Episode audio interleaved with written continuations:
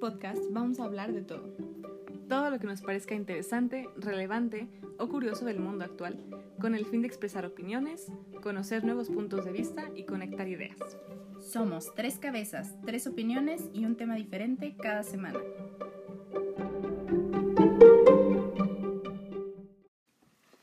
Hola, el día de hoy decidimos hablar sobre los cultos. Primero mm, vamos a empezar a definir qué son los cultos. Bueno, a mí con esta palabra, no sé si a ustedes les pasó, pero si escucho la palabra cultos, yo luego, luego pienso en religiones, ¿no? sí. son grupos de personas que tienen una mentalidad común, que tienen también un compromiso compartido y generalmente tienen una ideología extrema. Entonces, bueno, esto sí es algo que tienen en común con las religiones, pero como vamos a ver, no todas las religiones, como hoy las conocemos, se pueden definir como cultos. Generalmente tienen un líder muy carismático, que es el que va a tener todas las respuestas de la vida o el que asegura que, que él es el líder supremo que los viene a salvar de todos los males del mundo o que les va a revelar las grandes respuestas de la vida. Algunas respuestas pueden tener que ver con el éxito, con la felicidad, cómo alcanzar la felicidad plena. Algunas tienen que ver con la fe o algunas pueden tener que ver con la muerte o la vida después de, esta vida terrenal. También, eh, un culto ejerce una influencia y un control muy importante sobre sus miembros para mantenerlos ahí presentes adentro de ese culto y obedientes.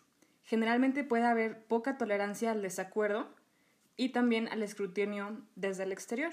Los líderes generalmente, además de ser muy carismáticos, pueden llegar a ser autoritarios. Son muy persuasivos. También eh, muchos de los ejemplos de cultos que vamos a ver a continuación, sus miembros líderes son narcisistas y se motivan por dinero, por poder, por ejercer su influencia sobre muchas personas. También muchos cultos tienen un esquema de pirámide. Entonces está el líder mero arriba, hay unos primeros miembros que son pues selectos y son más importantes que los miembros que después se van a ir uniendo. Bueno, algunas de las técnicas que se utilizan para atraer gente a los cultos, porque creo que una, un malentendido que muchas veces tenemos acerca de los cultos es que solo la gente a lo mejor tonta o la gente loca entra a un culto, que no nos puede pasar a nosotros. Entonces, esto es importante entender que no, que cualquier persona verdaderamente puede entrar a un culto que es algo que usa manipulación y todos podemos ser manipulados. Eh, claro que la gente vulnerable, la gente que está sola o en condiciones socioeconómicas no ideales, es más susceptible también la gente que está recién separada de su familia o gente que sufrió abuso desde pequeños en su casa, porque se acostumbran a este tipo de interacciones donde hay una persona muy dominante. Pero es algo que le puede pasar en realidad a mucha gente, sobre todo también gente que está buscando algo más, un propósito, una forma de conectar con otros, que está buscando, digamos, las respuestas de la vida, que es lo que un culto dice que, que puede darte, ¿no? Exactamente. Entonces, bueno, la primera técnica que utilizan se llama love bombing, que es como eh, bombardear amor. Y básicamente es que te hacen sentir muy especial, te hacen eh, sentir único, fingen que tienen cosas en común contigo, te llenan de afecto, te llenan de atención.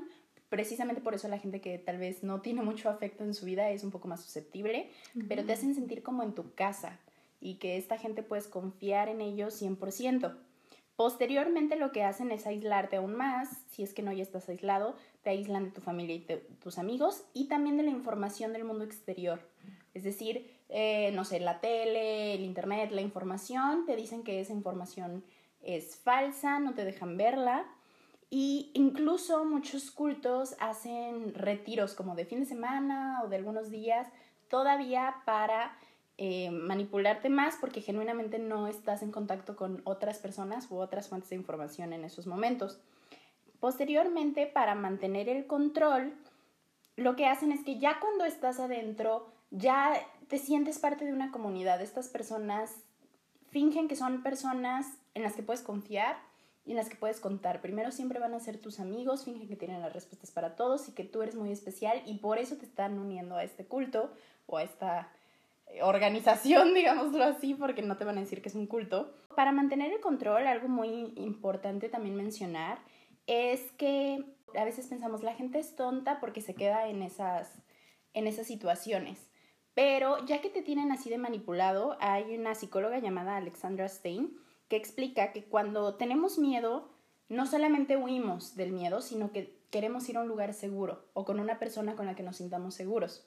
Ah, Entonces, cuando tú huyes, cuando la persona con la que puedes confiar y tu persona con la que te sientes seguro está dentro, es la misma persona que te causa ese miedo, ya no tienes a dónde correr y por eso la gente se queda en esas situaciones, porque verdaderamente ya no saben a dónde ir. Estas personas son las personas que les daban todo el afecto que, que tenían y además ya lo separaron de los demás, de las demás personas de su, de su vida, entonces ¿a dónde corres? Ya no tienes amigos, a lo mejor ya no le hablas a tu familia y tus únicos amigos, las únicas personas con las que puedes contar están dentro de este mismo culto. Mm. Sí, sí, bueno, yo leí un poquito de eso. Hay un término que se llama disonancia cognitiva, ¿no? Que es cuando tú tienes dos ideas que están en conflicto. Tú crees de base algo, y el culto en el que estás ahorita te está diciendo todo lo contrario, ¿no? No, el mundo es malo, no, el mundo quiere hacerte daño, algo así, ¿no? Entonces tú estás en, en conflicto con estas dos ideas y pues ese conflicto genera angustia, genera temor, pero por lo mismo de estos cultos es que, bueno, una parte muy importante es que no permiten dudas. Así no hay escepticismo, ¿no? Ajá, o sea, no, esta es la verdad y cualquier forma de duda de tu parte está mal. Entonces, uno va a buscar las formas que lo hagan sentir más, más cómodo y va a buscar cómo quitar ese miedo. Entonces es más fácil para ti eh, dejar de dudar y más bien aceptar lo que esta idea contradictoria hacia lo que tú creías y ya así te, te quitas ese miedo y ya es más fácil tú seguir con todas estas ideologías del culto y así es como, como te quedas, como te impiden salir después. Claro, y, y, también es muy difícil cuestionar, ¿no? O sea, si tú ya, por ejemplo, ya te peleaste a lo mejor con gente por decir que esto es la verdad y yo voy a quedarme aquí con esta gente y no, esto sí vale la pena, también es ese conflicto interior de ni modo que ahora llegue con la cola entre las patas diciendo que me equivoqué, ¿no? Sí, sí, sí, es muy difícil admitir, ¿no? Claro. Además que debe ser súper difícil salirse, o sea, que te dejen salirte, ¿no? Del culto. Claro, y también los cultos, de hecho, una de las características es que si te sales, o sea, la gente empieza a hablar mal de ti dentro del culto, te vuelves una persona indeseable, mm. incluso, y ese es el gran problema que rompe familias, rompe amistades, que incluso ha habido personas que si su hijo, o sea, que es la persona que más quieres en el mundo, está en el, eh, se sale del culto, le dejan de hablar a su hijo, o sea, empiezan a odiar a su hijo. Entonces sí se para, hay, hay, muchos casos de este tipo de situaciones dentro de los cultos.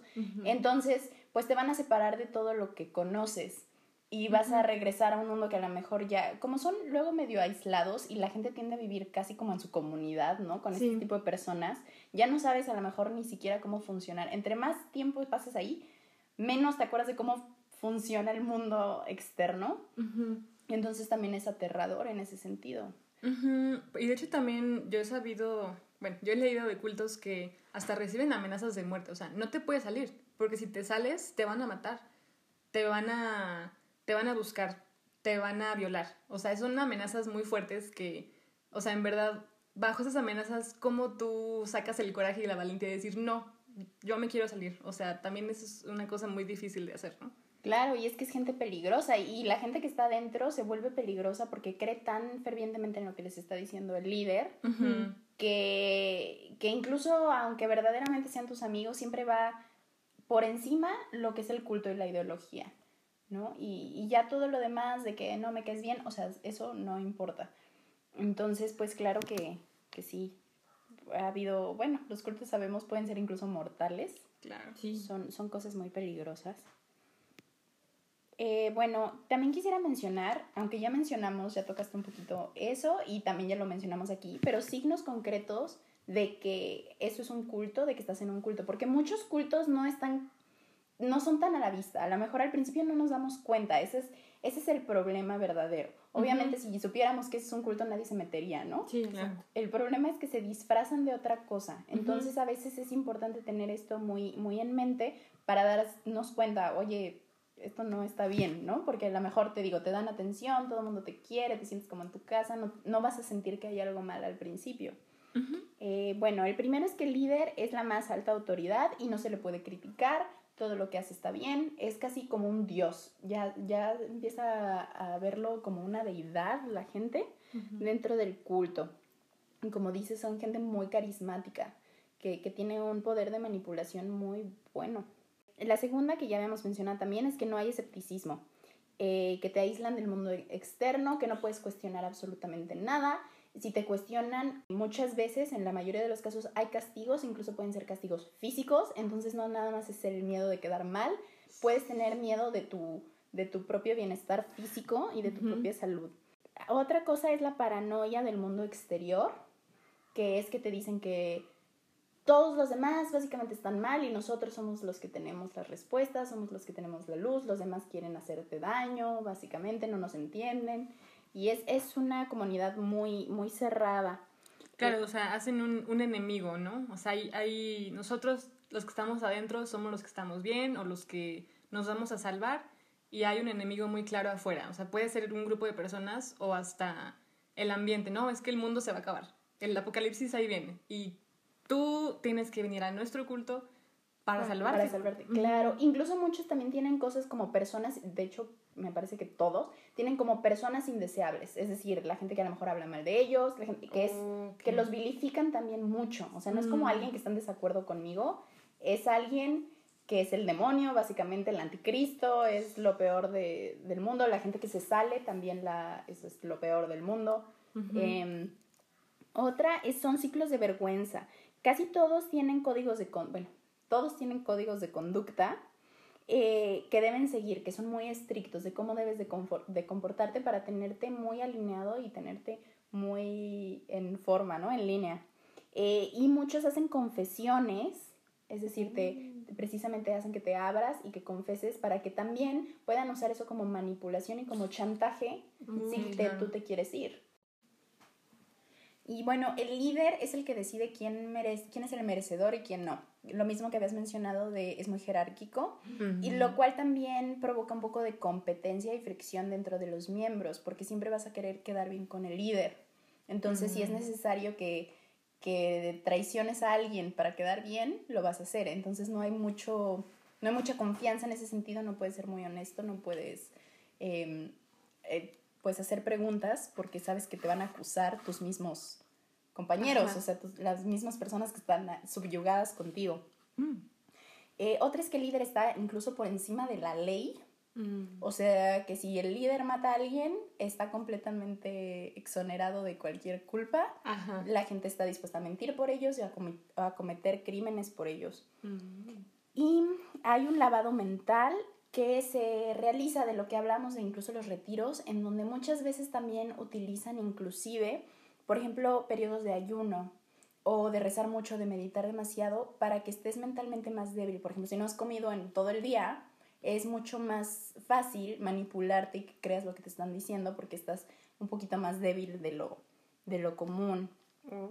Y este sentimiento de elitismo que tienen, que ellos son los iluminados, que son más arriba de, la gente promedio, ¿no? Hay una ah, actriz que se llama Lia Remini, que justo se salió de la cienciología, que, bueno, técnicamente no está considerado un culto, pero ahorita vamos a hablar un poquito como, de hecho, todas estas características encaja perfecto. Oh. Y ella decía que a ella le encantaba estar, ya se salió, pero decía a ella le encantaba estar adentro porque se sentía muy especial, o sea, verdaderamente sentía que estaba salvando al mundo. Mm. Entonces eso obviamente te da un, al ego, pues está bien padre que digas, no, yo estoy haciendo el mundo mejor, yo estoy salvando al mundo, esta gente no sabe, pero nosotros estamos haciendo algo importante, Ajá. que, que pues, también es, es fácil manipular con eso. Otra cosa es que no hay transparencia financiera. Y como mencionabas, el dinero es gran parte del, de la motivación y que ese dinero pues básicamente se lo queda todo el, el líder. Nadie sabe y nadie puede cuestionar mucho de qué está pasando con ese dinero. Y por último hay ritos secretos. Casi siempre hay una iniciación, eh, que esto también se utiliza como manipulación. La iniciación generalmente es un momento donde hay vergüenza, son cosas como raras. Y entonces, precisamente porque ya te dio vergüenza lo que hiciste para entrar, te están manipulando, te están presionando para hacerlo. Lo haces y ahora dices, no, ya no me puedo salir, ya hice esto, Ajá. ya ni modo que me vaya, ¿no? Y cada vez te van metiendo más y más. Sí, y es importante recalcar que no todos los cultos son religiosos. No muchos tienen que ver con que son terapias, cursos para mejora personal, que como ya lo decíamos, ¿no? Esta es la clave del éxito profesional. O pueden empezar con, no sé, este es un movimiento, es un retiro de, de meditación, de ejercicio, de yoga. Sí, exacto. Justo es como este culto que les voy a contar. Es un culto que se llama la verdad suprema. Inició en Japón como en los años 80. Este culto empezó como una forma de yoga. Era como un curso de yoga, un retiro de yoga. Y el, el señor que lo fundó, que se llama Shoko Asahara, él empezó a incorporar ideas como del hinduismo y el budismo, más enfocado a, al, al- como a la corriente de, de- eh, japonesa, ¿no? Justo como dijiste, atraía gente como muy estudiosa y los, los presionaban para que subieran más alto en, la, como en, la- en sus carreras profesionales. Ajá. Entonces como que tenía un poco más de credibilidad por eso, porque había gente muy estudiosa y maestros de universidad que eran parte de eso. Entonces, rápidamente empezó a, a agarrar como ideas, de, bueno, profecías apo- apocalípticas del cristianismo. Y entonces, eh, lo más central de este culto es que ellos creían justamente que se iba a acabar el mundo eh, por una guerra mundial. Y que solamente los miembros del culto eran los que se iban a salvar. Y así empezó a hacer cosas pues más y más peligrosas, o sea, cometer crímenes, o sea, secuestrar, matar a los que consideraban sus rivales y también mató a, a uno de los miembros que quería salirse. Bueno, realmente desde el principio eh, en Japón no lo habían visto todavía como una amenaza, sí era como que un grupo religioso, porque era un grupo religioso eh, reconocido en Japón, ajá, pero sino hasta más después cuando empezaron algunos atentados para matar a cierta gente que estaba investigando por la vía legal, es justamente de dónde se iba el dinero o las finanzas de ese grupo. Pero el caso más importante fue un atentado que se hizo en el metro de Tokio. En 1995, eh, en primera, el, el grupo nunca tomó eh, su Responsabilidad. responsabilidad el, el atentado, pero ya con investigaciones posteriores sí, sí se llegó que era, hacer, que era su culpa, ¿no? ¿Pero qué fue una bomba? O... Ajá, exacto. Eh, muchos miembros llevaron escondidas eh, gas sarin y lo esparcieron por eh, una hora pico en el metro de Tokio. Entonces, rápidamente la gente empezó a sentir convulsiones, a vomitar, a desmayarse. Y entonces murieron 13 personas y o sea, miles más resultaron heridas, eh, con consecuencias graves en su salud. Y entonces, ya después de eso, condenaron a, muchos miembros de la, de la religión y los condenaron a muerte. Y en- hasta 2008 fue cuando se llevaron a cabo todas las, eh, bueno, arcaron hacia, a varios miembros. ¿Los ahorcaron? Ajá. ¿En Japón se puede ahorcar gente? Sí, sí, sí, sí. Órale. Ujú, No exacto. Entonces realmente yo no, yo no puedo comprender, o sea, aunque como tú dices, podemos pensar que solo la, o sea, la gente muy tonta puede caer en estas redes, ¿no? Pero realmente lo que empezó como una clase de yoga o un- una reunión así de varios amigos que comparten ideologías tal vez muy bonitas, pues o sea, se, se hizo muy malo, muy rápido. Sí, claro. ¿Y cómo lograron convencer a toda esa gente muy estudiosa y muy sensata, me imagino, a ir al, al lugar más concurrido de la ciudad, yo creo, y, o sea, activamente matar a la gente, hacerle daño? O sea, ¿cómo convences a alguien de hacer eso? Pues ya están tan metidos, ¿no? Pero ya a mí lo que me da curiosidad es si la persona que lo inició, ¿verdad? ¿Cómo dijiste que se llamaba? Ah, se llama Shoko Asahara. Shoko Asahara. Que de hecho no es un nombre real, cambió su identidad cuando formó, cuando empezó a gestionar el culto. Ah, sí, o sea, un loco claramente. Pero no sé si, si empezó verdaderamente con esa intención, ¿no? A lo mejor incluso él mismo se, trans- se trastornó de que toda la gente lo admiraba tanto. O sea, no sé. Como que Sí, quién exacto. sabe qué tanto había a lo mejor planeado de que, ay, sí, un día lo que quiero es matar gente en el metro, ¿no? A lo mejor, Ajá. quién sabe cómo, cómo funcionó eso, si empezó con esa idea o si después... O el si el- la misma, el mismo trastorno mental lo llevó a esos extremos. Fíjense que, hablando de eso, hay un, ¿han oído del experimento Simbardo? No, no, no. creo que no. Ah, ok, eso es que se me hace muy interesante porque me acordé ahorita con eso. Hagan de cuenta, fue en Estados Unidos, no sé en qué año, pero agarraron a un número de personas, para hacer un experimento. Entonces pusieron como sus anuncios y una parte, la mitad de ellos iban a ser los criminales, iban a hacer como un experimento de como una cárcel en una universidad. En una universidad Ah. importante, no recuerdo cuál es. ¿No hicieron una, una película de eso? Sí, hay una película Ah, que está como un poquito exagerada, pero Oh, sí. ¿Es la de Stanford no sé qué? ¿O es otra cosa? Sí, que No, sí, unos, sí, es ese. El unos iban a... Experiment. Ah, ok. La vida en una prisión. Sí, y entonces tomaron a, a la mitad que iban a ser los presos y la mitad iban a ser los policías, ¿no? Cierto número, no sé si exactamente la mitad. El punto es que querían ver cómo era como que el sistema de, de prisiones y bla, bla, bla. Después de un rato se empezaron a dar cuenta que la gente se estaba metiendo mucho en su papel y estos eran chavos que ellos habían primero les habían hecho evaluaciones psicológicas y Mm. todos habían salido bien, eran chavos creo que de la universidad. Y después de un rato, por ejemplo, los que eran presos empezaron verdaderamente a creer que eran presos y los que eran los de los eh, guardias empezaron a mostrar tendencias sadistas.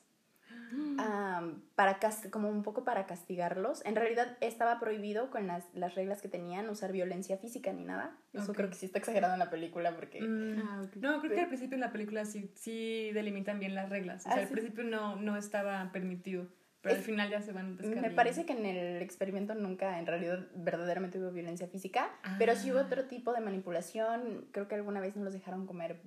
Hicieron hasta huelga de hambre y todos los... O sea, empe- empe- empezó verdaderamente a haber un conflicto. Y el que inició el experimento, el doctor eh, Simbardo, Ok. se llamaba, también se empezó a meter mucho en esto. Y ya no lo quería parar. Se supone que iba a durar una semana. O sea, fue rapidísimo que la gente empezó a, Sí, a meterse. Ajá, no fueron como meses o años. No, no, no, no. Fue en días. O sea, ya estaba muy metido.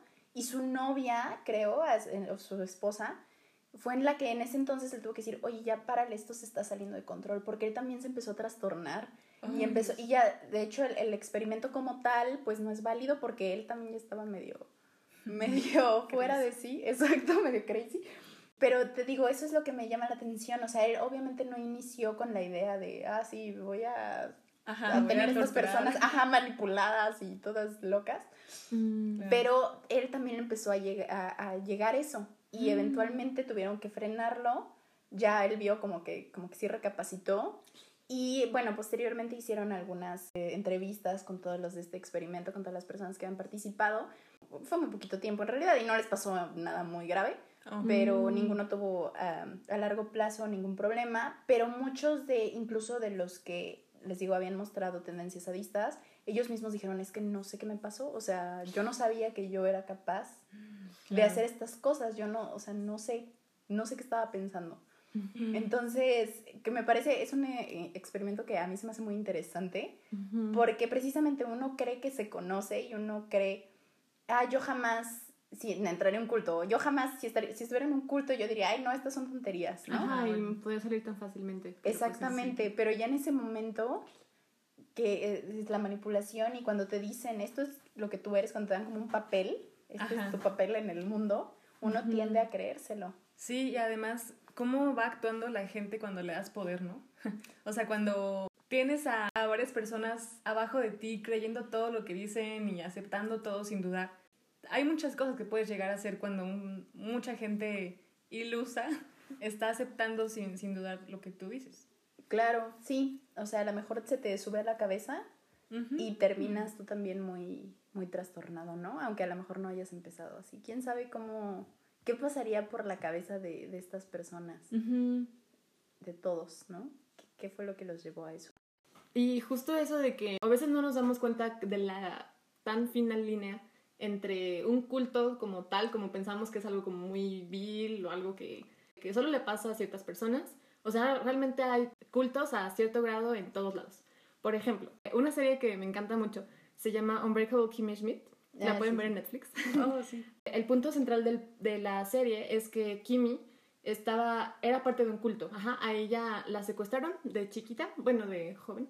Y entonces es, es un reverendo, bueno, un falso reverendo, que según él el mundo se iba a acabar.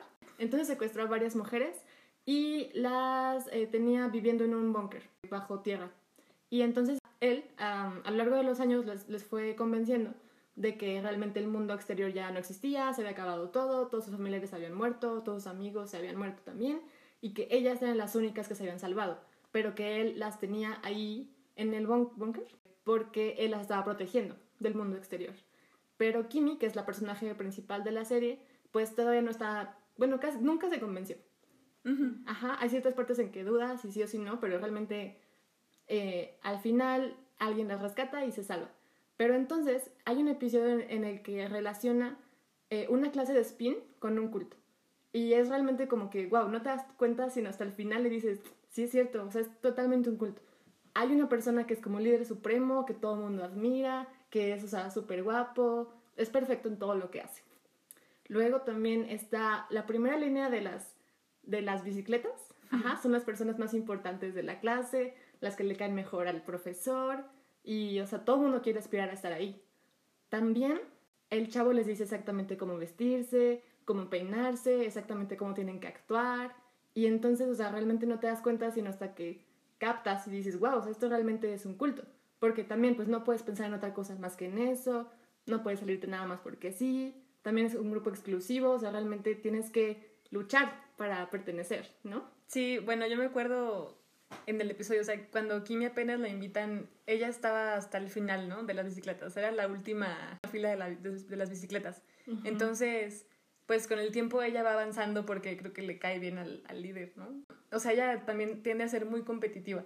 O sea, entonces ella lucha con todas sus fuerzas para ser reconocida y poder llegar hasta la primera fila de las bicicletas. Y cuando está en la primera fila está súper entusiasmada y súper, sí, este, soy genial, lo logré. Y, y además de que no para de las clases, o sea, toma como tres horas de clase de spin al día porque está tan obsesionada con eso.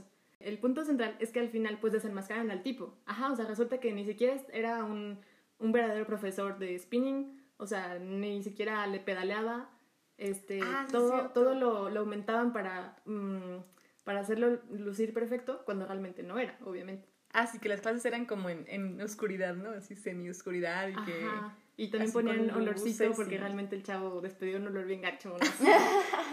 sí, o sea, bueno, lo toman... Esta serie es de comedia, ¿no? O sea, es la historia de cómo esta chava que acaba de salir del culto, eh, pues empieza su vida en, en la vida real, ¿no?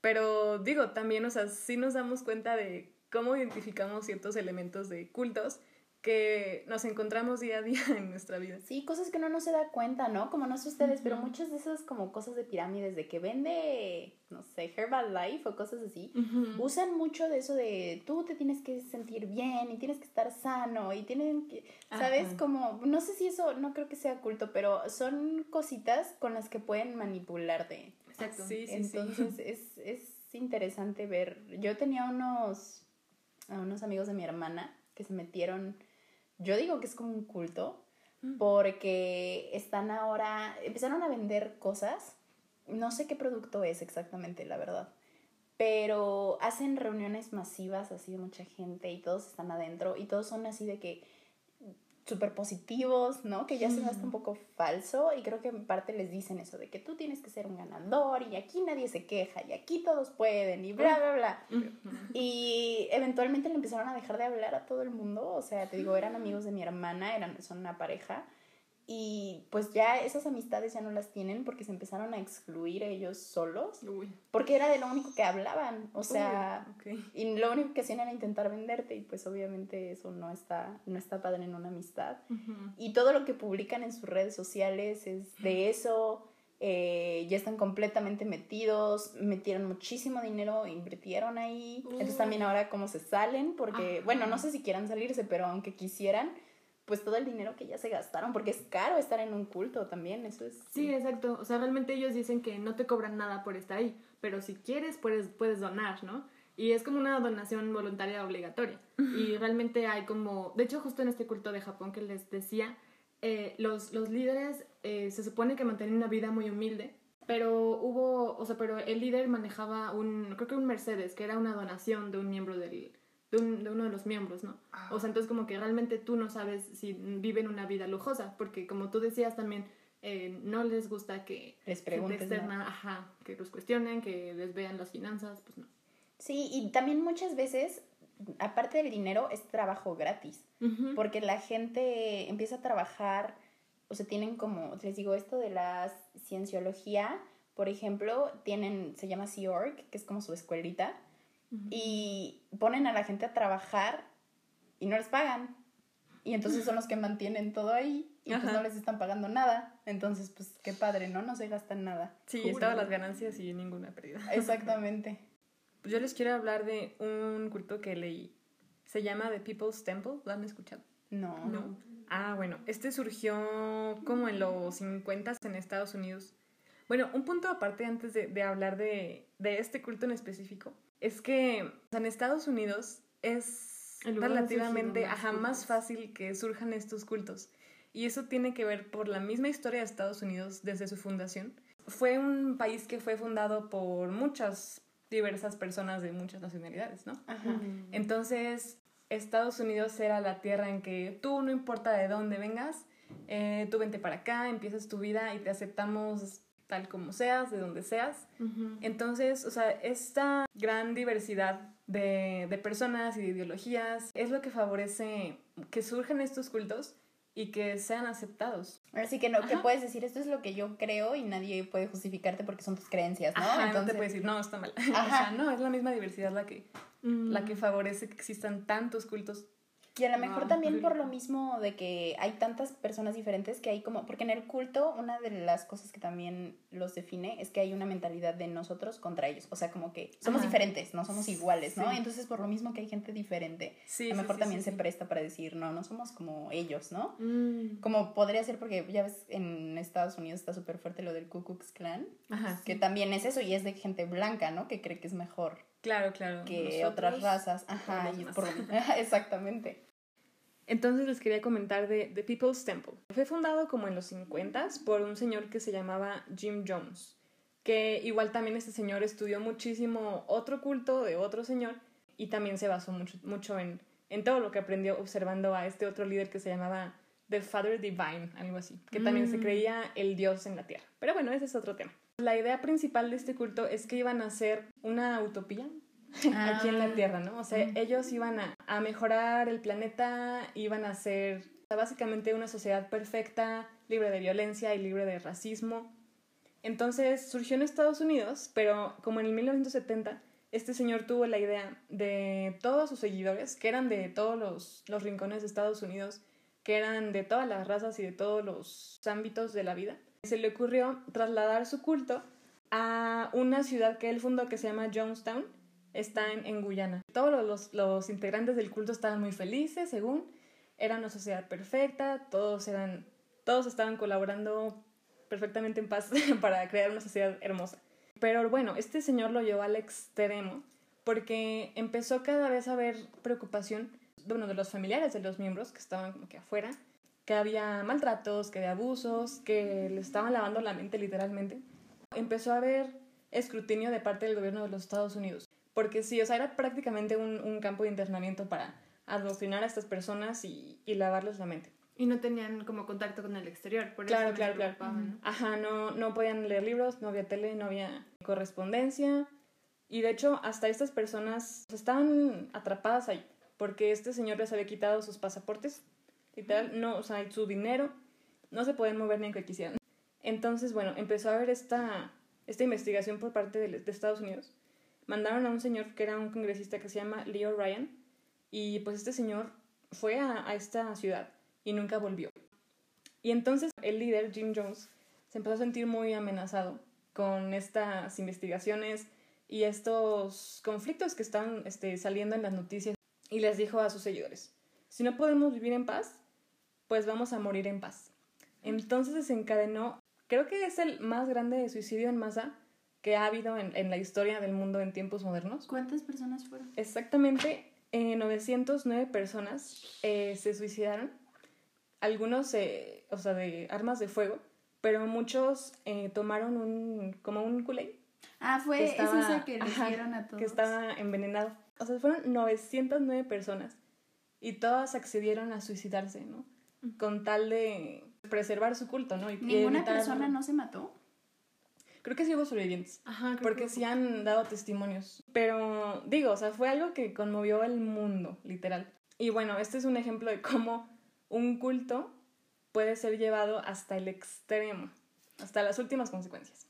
Claro, y, y que cómo empezó, ¿no? De que la gente solo quería vivir en un lugar bonito. Sí, o sea, empezó con la idea más hermosa que yo creo que si nos la ofrecieran así, todos queríamos vivir, ¿no? O sea, ¿quién no Sí. quiere vivir en una sociedad hermosa, perfecta, donde no existe la, eh, la violencia ni el odio? Y bueno, para cerrar, quiero dejarles con este pensamiento. Justo en el culto que les mencionaba, el de Japón, los expertos, ya después de que pasó todas las aprehensiones de los culpables y que los, los mandaron a la pena de muerte, unos expertos dijeron que estuvo mal la ejecución de los líderes, porque dice que se, arriesgaran, se arriesgaban a elevarlos a nivel de mártires a la vista de sus seguidores, que porque todavía hay muchísimos seguidores de este culto, aunque ya transicionó y tiene otro nombre. Se llama Aleph. Unos expertos dicen que debieron haberlos dejado hablar hasta que se murieran de forma natural para que ayudaran así a prevenir que algo igual volviera a pasar. Ajá, o sea, realmente supongo que fue más o menos lo mismo que pasó en este culto de Jim Jones, ¿no? O sea, la gente decidió matarse para morir como mártires, para que gente, tanto del culto como externos, pues los vieran y tal vez con un poco de admiración. Los vieron como víctimas, o sea, fueron, fueron víctimas de persecución del gobierno y hasta les llegaron a la pena de muerte, o sea, pobres. Ajá, exacto, puede ser.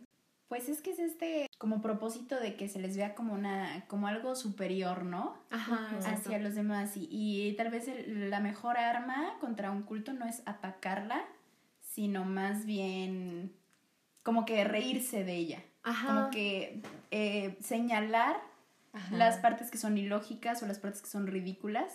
Sí, Claro. exacto, como que con información y como para bajarlos a nivel de los humanos, ¿no? O sea, que realmente fue, eh, ellos eran humanos comunes y corrientes. Claro, en vez de elevarlos, porque a veces cuando uno ataca, ellos, pues, la gente Les puede decir, más poder. exactamente, la gente puede decir es que nos atacan porque estamos ganando o porque Ajá. somos mejores. Sí, Exacto. sí, sí, sí. Sí, o tal vez incluso ignorarlos sería, sería mejor opción. No sé, bueno, obviamente ellos no los podían ignorar si mataron gente, ¿no? Pero Sí, exacto. Ajá, y, o sea, y darle armas a la gente como nosotros para que puedan usar su pensamiento crítico y puedan ejercer su libre voluntad de salirse.